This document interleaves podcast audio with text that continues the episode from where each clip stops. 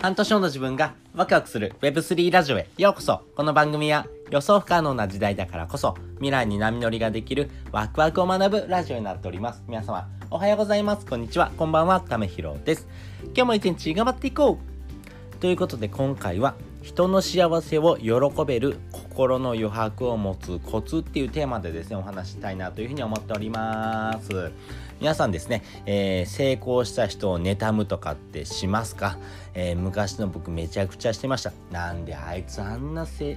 格やのにあんな結果出してんねんとかあいつサボってんのにほんまにそんな時だけ調子いいよなとかですね。そういうふうにですね人の弱みというかですね人が成功したとこについてですね、えー、自分ができてないとかですね自分がそれよりもですね劣っているというふうにですね、えー、自覚するのがですね嫌でですね人のことをですね妬んだりとかですね、えー、恨んだりとかですねまあそういうふうなことってですねまあどうしてもですね気持ちの面でですね折り合いがつかない時にですね起こってくる現象かなと思いますし僕自身もですね結構そういうふうなことありました。でもですね、え基本的にこの人の幸せを喜べる心の余白っていうところをですね持っておくとですね、えー、人生の生き方がやっぱり変わってくるよなってことがですね、えー、分かってきましたのでそのポイントについてですねシェアしたいなというふうに思っております。で、先にですね、もう結論お話ししておくとですね、えー、これはですね、えー、自分に目を向けるかどうかかなというふうに思ってます。まあ、ここが一番大事かなと思っているので、そこについてですね、お話ししていきます。で、まずですね、えー、この人の成功とかをですね、妬むっていう気持ちはですね、やっぱり自分自身を落としてですね、えまあ、こう何も生み出さない、まあ、要はですね、自分の気持ち、メンタル的なところを落としてですね、え何も生み出さない、えそういうふうなですね、え人のことをですね、えー、卑下するようなですね時間をですねどんどんどんどん作っているというふうなですね、えー、ポイントになってくるかなと思います。まあ他人がいるから要はですね相手がいるからこそですねまあ自分の現在地とかですねこれからやるべきことがですね見えてくるっていう側面もあるんです。まあそういった側面があればいいんですがまあ、そういった側面を見ようとせずにですね、えー、人の成功だけをですね、えー、まあ、妬むようなですね、えー、そういうふうな時間をですね、捻出しているというところがですね、大きなポイントになってくるかなと思います。つまりですね他人と比べてしまう人っていうのはですね、えー、この他人の成功している部分要はですね、えー、まあ失敗してない部分ですね、えー、その部分にだけですねフューチャーが当たってるんですがそうではなくてですね、え他人がですねどういうふうな行動をしてきたのかっていうところをですね、え模倣しながらですねじゃあ自分だったらどういうふうな行動した方がいいのかなっていうところにですね目を向けるかどうか。まあそこがですね大きな違いになってくるかなというふうに思っています。やっぱりですね他人と比べてもですね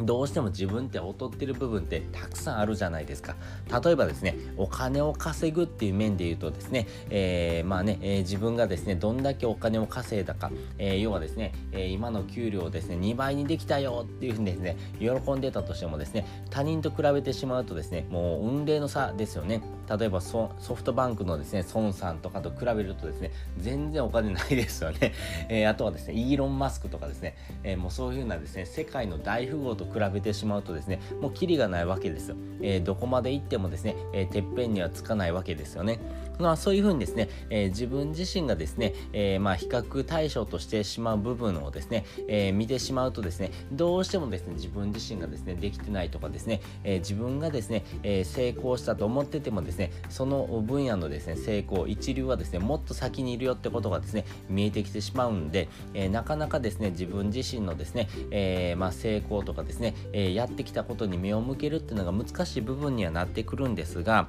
やはりですねやっぱり苦しい時こそですね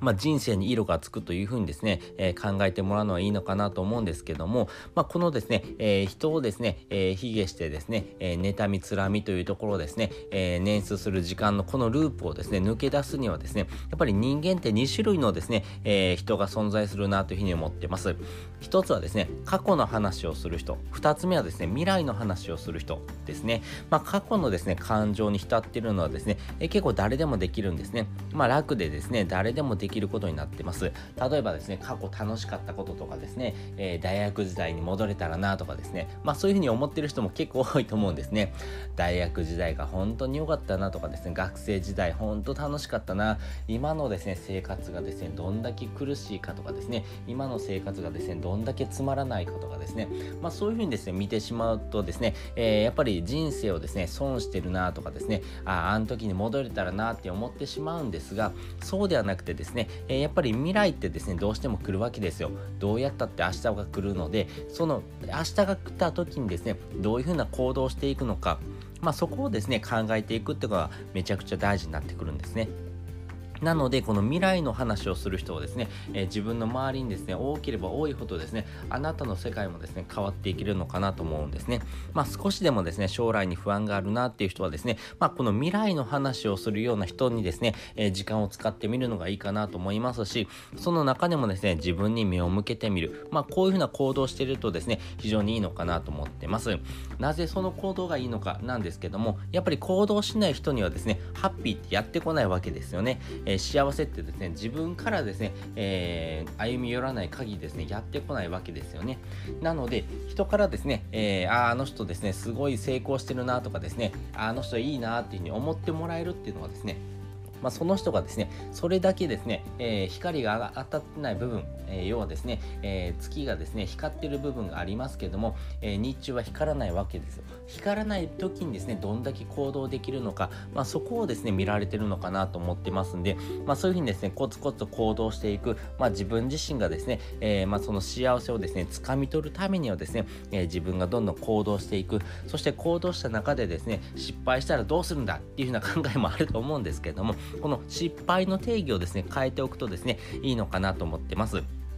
やっぱり行動してですね、まあ、成功しなかったらですね、なぜ行動してですね、えー、成功しないのかを考えてみるんですね、えー、それはですね、自分自身の行動もそうですし、あとはですね、えー、他人、要はですね、あなたがですね、目標としている人はですね、じゃあどうやってやってるのかっていうのをですね、徹底的に調べるわけですよ。そうやってですね、え自分ができてない部分とかですね、あ、こういう風なやり方の方がいいんじゃないのってことがですね、見えてくるわけですよ。そういう風な発見をするからこそですね、え人は成長していくんですね。なので人生はですね、この発見の連続っていうのをですね、繰り返して繰り返して繰り返してですね、えー、少しずつ前に進んでいくからこそですね、幸せをですね、えー、掴み取れるチャンスがですね、訪れますし、やっぱりですね、そういうふうな行動してるからこそですね、えー、やっぱり人はですね、え成功した時にですね、え喜べるわけですよね。なので、えー、他人と比べてしまうというふうなですね、時間だけではなくてですね、自分の人生にですね、えー、目を向ける。まあそういうふうなですね、行動していくってことがですね、めちゃくちゃ大事なのかなというふうに思っておりますんで、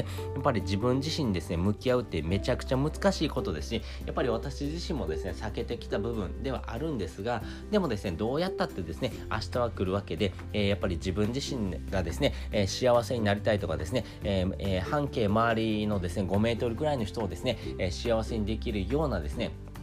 この余白っていうものを持っておく、まあ、そこがですねめちゃくちゃ大事になってくるんだろうなっていうふうにですね、えー、思っておりますんでね、えー、皆さんもですね是非ですね一緒に行動していきましょう。あなたでもできますからね、まあ、そういったですねハッピーを掴んでいくためにはですねコツコツと積み上げていきましょう。ということでですね、今回はですね、人の幸せを喜べる心の余白を持つコツっていうのをですね、お話をしておきました。まあ結論はですね、えー、自分自身に目を向けるかどうか、まあここがですね、一番大事かなというふうに思っておりますんで、えー、よかったら一緒にですね、行動していきましょう。そして本日の合わせて聞きたいです。本日の合わせて聞きたいはですね、なぜこれからの時代は人柄や目的がですね、重要なのかっていうテーマでですね、お話した回をですね、えー、リンク載せております。やはりですね、えーー、この Web2 から Web3 へのですね、